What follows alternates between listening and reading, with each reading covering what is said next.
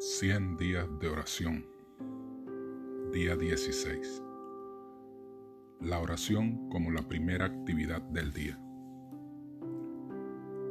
La primera aspiración del alma por la mañana debe ser la de acudir a la presencia de Jesús.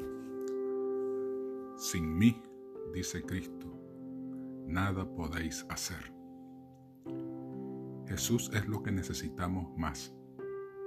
Su luz, vida y espíritu deben ser nuestros constantemente.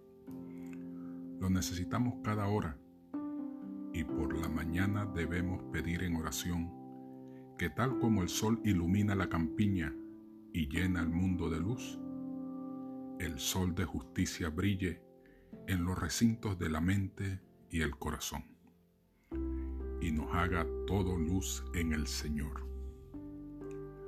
No podemos vivir un momento sin su presencia. El enemigo sabe cuando empezamos a hacer a un lado a nuestro Señor.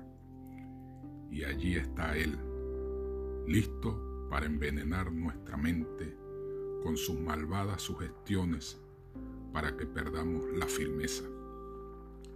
Pero el Señor desea que momento tras momento moremos en Él y así en Él seremos plenos. Dios nos cuida, página 41. Dios te bendiga en este día y entreguemos todos nuestros planes al Señor. Recuerda alabar, confesar, agradecer y pedir.